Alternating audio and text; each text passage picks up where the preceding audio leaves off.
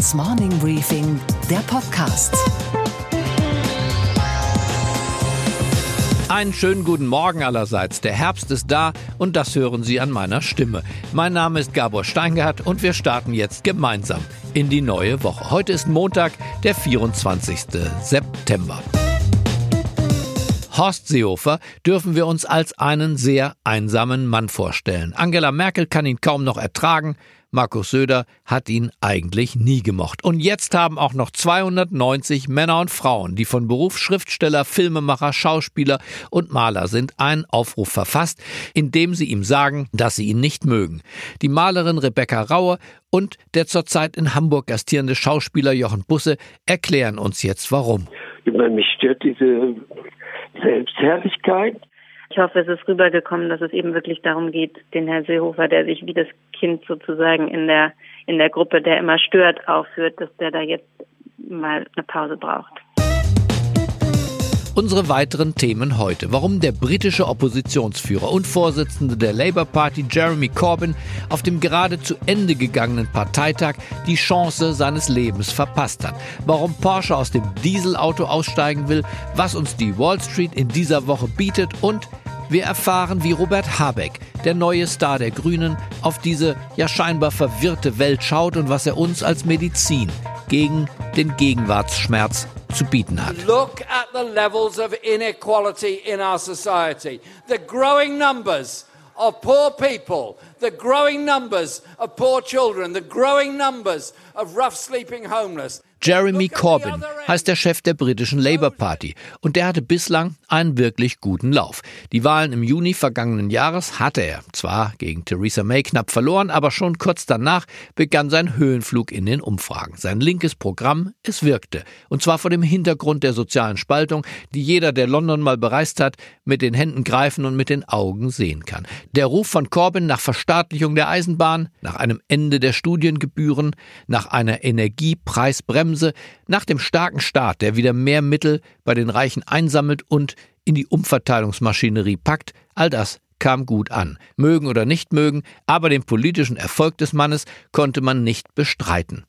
Aber, und jetzt kommen wir zu dem großen Fehler des Mannes, er kann sich nicht entschließen, in Sachen Brexit eine wirkliche Gegenposition zur Regierung zu formulieren. Er meidet das Thema, er tänzelt, er eiert, er verweigert den Ruf nach einem zweiten Referendum. Er ist gegen den Brexit, aber er macht daraus keine Kampagne, weil er sagt, gewählt ist gewählt, weil auch viele Arbeiter für den Brexit waren. Schade, als Europäer, Herr Corbyn, damit leider durchgefallen. Der Mann ist erkennbar kein Leader, sondern ein Follower. Die Spitzen der Koalition kreisten und gebaren ein Mäuschen gestern Abend in Berlin. Der umstrittene Innenstaatssekretär Hans-Georg Maaßen, ehemals Verfassungsschutzpräsident, nennt sich künftig nicht mehr Innenstaatssekretär, sondern Sonderbeauftragter für die innere Sicherheit. Die mit dem Staatssekretärstitel verbundene Gehaltserhöhung soll es nun nicht mehr geben. Herr Maaßen wird Sonderberater beim Bundesminister des Innern. Das heißt, er wird unmittelbar beim Bundesminister angesiedelt. Äh, die Parteivorsitzende Andrea Nahles äh, ist mit dieser Lösung einverstanden. Was für ein Missverständnis zwischen Volk und Regierung. Als ob es bei dem ganzen Vorgang Ablösung und Beförderung, Fall und Wiederaufstieg eines politischen Spitzenbeamten nur um Geld und Titel gegangen wäre. Das Volk steht jetzt als Neidhammel da. Dabei ging es doch ums Prinzip, nicht ums Geld. Es ging um das Prinzip des schamlosen Postenschachers. Und die Regierung zieht daraus die Schlussfolgerung, wir schachern weiter, wir nennen es anders und machen es billiger. Was läuft falsch in diesem Land? Und Wichtiger noch, was muss getan werden, damit es wieder richtig läuft? Zukunft wird aus Mut gemacht, sagt Robert Habeck, einer von zwei Vorsitzenden der Grünen Partei. Das klingt im Land der Verzagten nach Zuversicht und die können wir, und zwar parteiübergreifend, gut gebrauchen. Deshalb habe ich gestern Nachmittag bei dem ehemaligen Schriftsteller und heutigen Berufspolitiker Habeck in Flensburg durchgeklingelt. Herzlich willkommen, hallo Robert Habeck. Guten Tag, hallo. Mit welcher Gemütsverfassung schauen Sie heute im beginnenden Herbst auf dieses Land? schon mit einer gewissen Grundanspannung. Es ist ja richtig, die Daten, die davor die alte Republik immer ausgemacht haben, sind hervorragend. Die Wirtschaft wächst, die Arbeitslosigkeit ist niedrig, aber die Unzufriedenheit und die Spaltung in der Bevölkerung, die Nervosität, die Gereiztheit ist riesengroß. Das liegt sicherlich daran, dass ähm, eine neue Achse ins politische System gekommen ist, nämlich die Frage, wie freiheitlich und liberal, wie proeuropäisch wollen wir sein oder wie autoritär, national, nationalistisch. Und darauf geben die ganzen anderen Daten leider keine Antwort. Was ist der Kern vom Kern unserer heutigen Befindlichkeit, unserer heutigen Konflikte? Was ist sozusagen wirklich die Mutter der Probleme dessen, warum die Gesellschaft sich als Gesellschaft unwohl fühlt? Wenn ich ganz groß ausholen darf, dann würde ich sagen, dass die letzten 30 Jahre, vielleicht nach 89, 90, also nach dem Ende der der Sowjetunion oder des Sozialismus dazu geführt haben, dass wir in eine Phase reingerutscht sind, wo Politik sich dann am wohlsten gefühlt hat, wenn sie sich nicht politisch aufgestellt hat. Wenn wir nichts geregelt haben, wenn wir gesagt haben, die Wirtschaft macht das schon alles selber, die Verbraucher können das ja selbst entscheiden. Oder werden wir einfach schlecht regiert?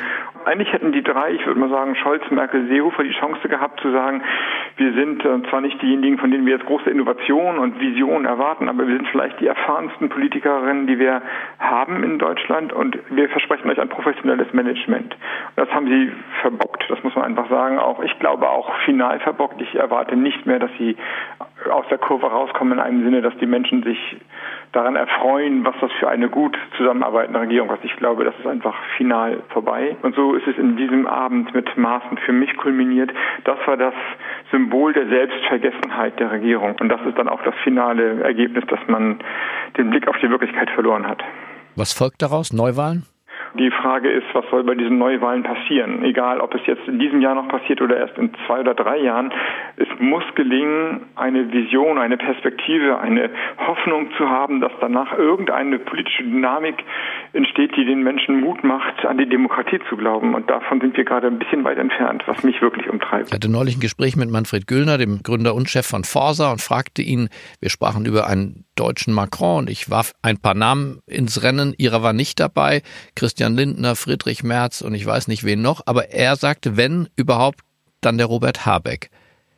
Aus heiterem Himmel kam das für mich, für Sie wahrscheinlich nicht. Was sagen Sie dazu?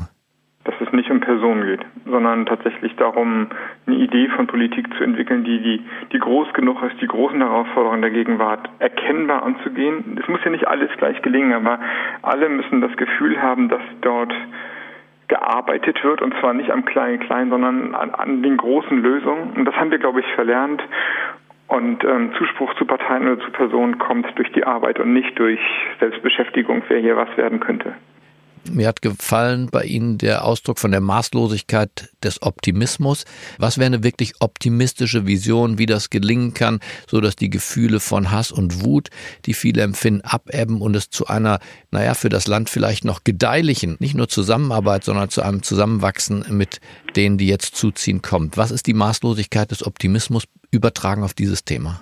Das wäre eine an, an Regeln der Vernunft und Menschlichkeit orientierte Politik. Das heißt, den jeweiligen Rändern wird man es nicht recht machen können. Weder wird man sagen können, die Grenzen sind offen, bedingungslos offen, sagt eigentlich auch niemand mehr so wirklich und alle können kommen. Noch wird man einem rassistischen Weltbild Genüge tun können, das sagt, wir wollen niemanden, der nicht blond und blauäugig ist, hier im Land haben, sondern was man wird ähm, klarstellen können, ist, dass man sagt, es gibt einen Anspruch auf Asyl, der macht Europa aus, der muss mit Eintritt auf den europäischen Boden gewährleistet sein und möglicherweise auch, weil der Weg dahin ja von Schleusern versperrt ist und über Gewalt, Versklaverei, Vergewaltigungen führt, ähm, auch außerhalb von Europa möglich sein zu realisieren, also Anträge stellen auch außerhalb von Europa.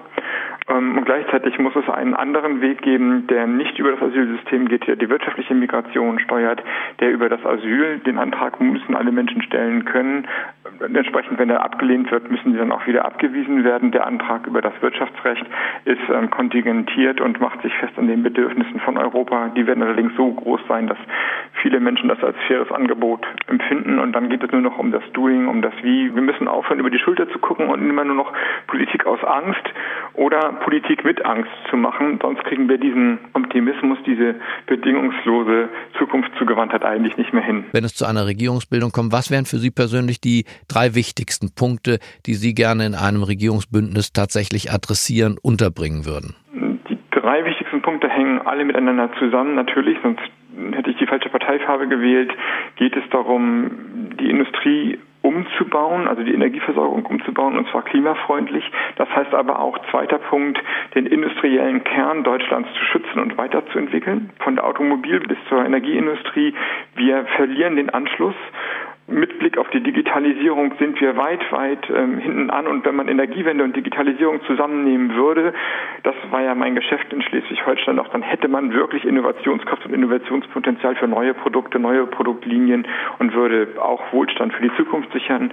Und äh, damit zusammenhängt aber auch eine Reform des Sozialsystems. Wir werden damit rechnen müssen, dass sich Arbeitsverhältnisse ändern, auch Jobs wegfallen, neue aber entstehen. Wir werden nicht alle arbeitslos werden, aber Menschen werden sich verändern müssen.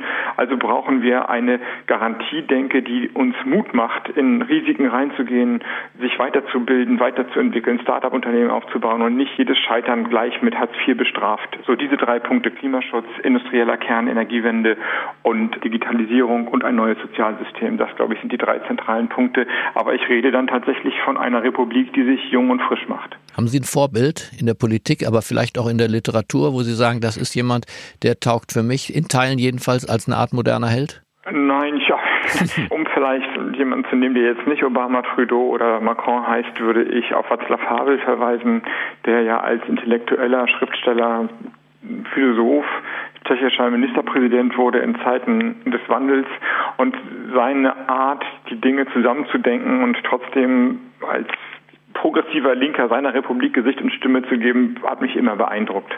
Und dieser Existenzialismus, den er ja auch drauf hat, also das ganze Lamentieren nützt nichts. Wir haben nur diese Zeit, wir haben nur jetzt unsere Gegenwart und wir müssen uns darum kümmern. Das finde ich ist ein gutes Lebensmotto. Welcher Beruf fiel Ihnen leichter, der des Schriftstellers und Übersetzers oder jetzt der des Berufspolitikers, der Sie ja nun sind? Es stellt sich vielleicht eher die Frage, was macht Sinn und was macht Freude? das ja Sinn macht Freude. Und das, was ich jetzt im Moment mache, scheint mir die sinnvollere Tätigkeit zu sein, jetzt gerade in dieser, in dieser Zeit. Und ich spüre eine extreme Sinnhaftigkeit in dem, was ich tue. Und ähm, entsprechend freue ich mich auch darüber. Es ist ein Glück, in dieser Zeit Politiker zu sein. Und dabei wünsche ich Ihnen viel Erfolg. Vielen Dank für das Gespräch. Dankeschön. Und was steht heute in den Zeitungen? Die Zeitungen beschäftigen sich heute auf den vorderen Seiten allesamt ausführlich mit dem Fall Maaßen. Na klar, in der Bildzeitung wird Christian Lindner von der FDP interviewt. Zitat: Frau Merkel ist politisch erschöpft. Die FAZ erinnert die Koalition daran, dass der Anspruch einer Volkspartei in Gefahr ist, wenn sie so weitermacht. Zitat: Wer am Begriff der Volkspartei festhalten will, sollte dort genau sein Ohr haben, am Volk eben. Und die Süddeutsche Zeitung urteilt besonders streng. Andrea Nahles so das Zitat der Süddeutschen ist heute schon ihrem Ende als SPD-Chefin näher als ihrem Anfang. Die linksalternative Tageszeitung aus Berlin ist dicht bei ihren Lesern und damit im Hambacher Forst. Die Schlagzeile auf Seite 1 lautet in Anspielung auf das Oktoberfest, das am Wochenende 800.000 Besucher anzog, Wald statt Wiesen. Die Bild am Sonntag hatte es zuerst und alle anderen schreiben heute hinterher. Porsche steigt aus dem Dieselmotor aus. Das Autounternehmen aus Zupfenhausen wird in Zukunft definitiv nur noch Fahrzeuge mit Benzinmotor, mit Elektroantrieb oder mit einer Kombination von beidem als Hybrid im Angebot haben. Grund eins: Die Dieselfahrzeuge haben, Sie wissen schon wegen der Manipulation an der Software, dem Image von Porsche nicht wirklich gut getan. Grund zwei: Angesichts des Fahrverbots in vielen Städten sind die Verkaufszahlen ohnehin rückläufig. Und drittens, traditionell sind bei dem Sportwagenhersteller nur 12 Prozent aller Fahrzeuge mit Dieselmotor ausgestattet. Mit Benzinmotor fährt sich's doch deutlich zügiger. Da fällt der Rückzug vom Diesel leichter. Und was war heute Nacht an der Wall Street los? Gar nichts, denn die Börse hatte geschlossen. Auch im Amerika des Donald Trump ist der Sonntag ein börsenfreier Tag. Wir schauen also auf das, was die Woche an der Wall Street erst noch bringen wird. Morgen zum Beispiel startet die zweitägige Sitzung der amerikanischen Notenbank-Gouverneure. Sophie Schimanski, unsere Wall Street-Reporterin, berichtet jetzt, welche Erwartungen haben die Analysten an dieses Treffen. An der Wall Street sind sich alle ziemlich sicher, dass es einen weiteren Zinsschritt geben wird. Es ist also durchaus ein No-Brainer. An sich ist ein Zinsschritt natürlich ein wichtiges Ereignis, das hier jedes Unternehmen, jeden Konsumenten betrifft, der entweder US-amerikanische Anleihen besitzt oder noch viel wichtiger, der hier Schulden hat. Und es trägt natürlich auch sich bis in die Emerging Markets, deren Schuldenlast damit noch viel erdrückender würde. Aber dass es zumindest kein großer Kursbeweger hier ist, das ist der Kommunikation der Notenbank zu verdanken. Die will die Märkte ja nicht überraschen und auch nicht verunsichern, sondern vor allem eines sein, zuverlässig. Und so hat die Notenbank hier eigentlich alle auf zwei weitere Zinsschritte dieses Jahr vorbereitet. Und was, Gabor, geht eigentlich gar nicht? Dass die Medien hierzulande so tun, als gäbe es in Amerika nur Donald Trump, dass sie gar nicht mehr mitbekommen, vielleicht auch gar nicht mitbekommen wollen, was sich da hoffnungsfrohes im demokratischen Lager tut. Denn ausgerechnet in Texas, wo seit 30 Jahren kein Demokrat mehr als Senator gewählt wurde, tritt ein junger Politiker gegen den Republikaner Ted Cruz an. Der junge Politiker heißt Robert O'Rourke, kurz Beto genannt, ist heute schon Kongressabgeordneter in Washington und war früher Mitglied einer Punkrock-Band. Das klang dann so. Doch diese schrillen Töne sind längst dem bürgerlichen Dur gewichen. Als Politiker ist O'Rourke ein steil steigender Stern am Himmel der Demokraten. Kämpferisch, jung, links, klug. Er spricht fließend Spanisch und hat coole Sprüche drauf. Für viele Schwarze gäbe es eine Pipeline, die direkt von der Schule ins Gefängnis führe, sagt Beto. Die School-to-Prison-Pipeline nennt er das. Diese will er unterbrechen. Die einen sehen in ihm schon einen weißen Obama, die anderen einen neuen Bobby Kennedy. Your hopes and your dreams and the very high expectations that we are together setting right now for this country. At this deeply divided, highly polarized moment, you have reminded me that before we are Republicans or Democrats or independents, We are Texans, we are Americans, we are human beings, and we're going to start acting that way. Thank you. Thank you, Representative. Noch hat Beto die Wahlen in Texas nicht gewonnen, aber die Sehnsucht nach einer Alternative zur scheinbaren Alternativlosigkeit von Trump ist die Energie, die ihn ganz nach oben treiben dürfte. Ich bin sicher, von dem Mann werden wir alle noch hören. Ich wünsche Ihnen einen zuversichtlichen Start in die neue Woche. Bleiben Sie mir gewogen. Es grüßt Sie auf das Herzlichste. Ihr Gabor Steingart. Steingarts Morning Briefing, der Podcast.